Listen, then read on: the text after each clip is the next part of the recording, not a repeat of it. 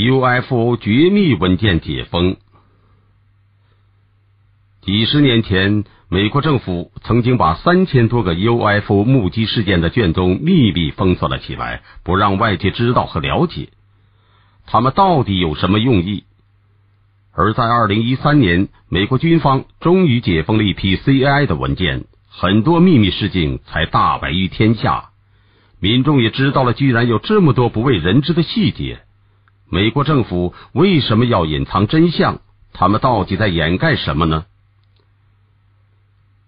美国政府于二零一三年八月十五日解密了一些中央情报局的旧文件，其中有中情局与高空侦察的这份文件。在此文件的第四百零七页上，美国官方终于承认了神秘的五十一区真实存在。还详细解释了著名间谍飞机 U 二在这个秘密基地的研究史。这是美国军方首次公开承认五十一区的存在。全球 UFO 迷们在兴奋之余也有些失望，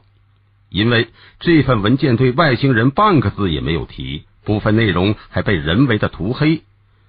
这些 UFO 迷们坚持认为五十一区肯定藏有外星飞船和外星人的尸骸。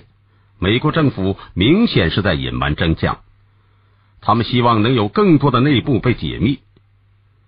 这份文件中还透露，美国前总统卡特曾在一九六九年一月六日和十多个人共同目睹了发出红蓝光芒的巨大飞碟，它在空中飞行了十分钟后才消失。美国阿波罗号前宇航员埃特加·米切尔曾经表示。美国政府肯定一直在掩盖 UFO 和外星人事件。美国哈佛大学物理学家约翰麦克也认为，很多 UFO 是由外星人智慧生命操控的。美国七十五岁的物理学家斯坦顿·弗里德曼确信，外星生物曾经到访过地球，并停留了很长的一段时间，而人类对 UFO 和外星人的确了解实在是太少。除了美国，以色列国家档案馆也在二零一一年六月首次公布了一些 UFO 的档案。中东持续的战乱让以色列对 UFO 不敢有半点松懈，政府曾多次暂停民航战机拦截，信号都是虚惊一场。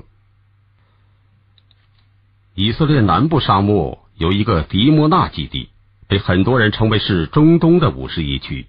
其戒备森严，比五十一区还要高。它被多层电子警戒网、雷达、防空导弹和岗哨重重包围，连小鸟都飞不进去。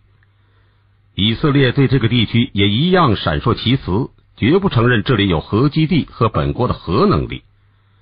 在一九六七年的战争中，以色列某架战斗机误闯入了迪莫纳基地上空，守卫部队立刻用导弹将其击落。国际原子能几届总干事曾多次访问过以色列，却连迪莫纳基地的大门都进不去，只好乘着直升机远远在空中观望。在二零一零年的十二月，迪莫纳基地上空突然出现了 UFO，雷达立刻报警，有数架 F 十六战斗机升空拦截，并发射了多枚导弹击落。随着无人机的发展，以色列对 UFO 变得更加警惕。一年来，已经击落了两架珍珠党发射的伊朗无人机，也用无人机监视拦截过加沙的武器走私运动。以色列境内连一处核爆试验场都没有，这个国家的核能力真是个奇迹。犹太人对核弹技术也不陌生，美国的氢弹之父爱德华·泰勒等许多专家都是犹太人，多次访问过以色列，并支持其核计划。以色列前总统佩雷斯曾经被称作是核弹之父，在一九五六年和法国签署了协议，在迪莫纳建立了三十六平方公里的核基地。在一九五八年，美国一架 U 二侦察机发现了迪莫纳基地，以色列说那只是纺织厂，后来又说是冶金厂。美国曾经七次派调查团仔细检查，但每次调查都说没有发现任何的核证据。在一九五九年，迪莫纳基地建起了二十四兆瓦的核反应堆。在一九六七年，开始拥有两枚核装置。美国在一九六九年正式承认了以色列的核地位，称只要他们不公开核武器计划和核试验，美国政府就默许以色列的核武计划。此外，美国还禁止销售有关以色列的高清晰度卫星照片，以保护迪莫纳基地的核目标。在一九八六年十月五日，英国《星期日泰晤士报》头版就刊出了名为《以色列核武库揭秘》的文章，还配有了几十张照片。披露出以色列现在大约有一百枚核弹头，另外还有能制造出一百枚核弹的布原料。这个泄密者是摩洛哥籍犹太人瓦努努，他被迪摩纳基地开除后，于一九八五年携带着精心偷拍的胶卷逃亡。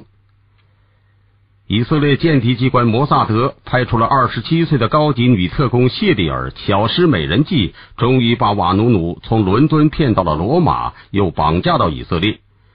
以色列政府以叛国罪和间谍罪判瓦努努入狱十八年，直到现在还被严密监控。迪莫纳河基地成了公开的秘密，其安全隐患也越来越明显。除了反应堆老化之外，还有伊朗导弹、加沙黎巴嫩真主党导弹轰炸、无人机袭击和地震等多种威胁。任何一个疏忽和意外都有可能造成大规模的灾难。其他国家也纷纷解密了一些之前政府和官方并不承认的不明飞行物档案。一九一七年的十月十三日，葡萄牙法马镇上有七万多人目睹了飞机的降落、升空和消失的奇景。在一九七七年四月二十五日，智利军队某部的下士巴尔德斯率领七名士兵正在边境巡逻，他们目睹了发出强光的 UFO 降落并消失。而他本人也在失踪十五分钟后突然现身，他的胡子变得很长，手表也慢了十五分钟，而日期却显示为四月三十号，也就是五天之后。冷战加剧了 UFO 的神秘感，纳粹德国曾经研制出碟形飞机，而美苏争相利用这个技术制造了自己的飞碟。美国的银虫计划和威斯科特计划都在秘密研制各类飞碟，它们能发射导弹，甚至能在高空直接发动核打击。在苏联解体后，克格勃秘密档案中称，在一九六九年三月的叶卡捷琳堡发现有坠毁的飞碟和外星人尸体，而有天文学者声称曾在宇宙深处拍摄到 UFO 的画面，同时接收到外星通讯的信号。目击者和研究者都出版过大量图书，在其中分析 UFO 案例。科幻电影更是吸引了很多爱好者，飞碟迷成立了无数 UFO 组织和网站。到现在为止，世界各国的数万宗 UFO 案例之中，有九成半以上都得到了合理的解释，包括气球、飞机、火箭、光影和视差等原因。当然，也不乏伪造与讹传。可是，仍然有很多案例还没办法解释，他们超出了人类目前的认知水平，很有可能与外星智慧真有关系。冷战结束后，在各国 UFO 组织的强烈呼吁下，美英等国开始逐步解密一些 UFO 档案，包括目击证词、议会讨论和图片、视频等材料。美国在二零零九年四月举行了为期五天的 UFO 听证会。强调，如果政府无所作为，人民就带尽其责的这个意思，敦促政府尽快公开所有的资料。英国在二零一二年五月也举行了 UFO 听证会，称英国有九百多名警察至少亲眼看到过四百三十次 UFO 的出现，其中有一个有三个足球场那么大。英国在二零零九年初关闭了国防部的 UFO 研究机构。二零一一年三月，解密了三十年来六千多页 UFO 档案。六月又公布了最后一批 UFO 档案，随后宣布终止 UFO 调查，称这项调查是对时间和金钱的巨大浪费。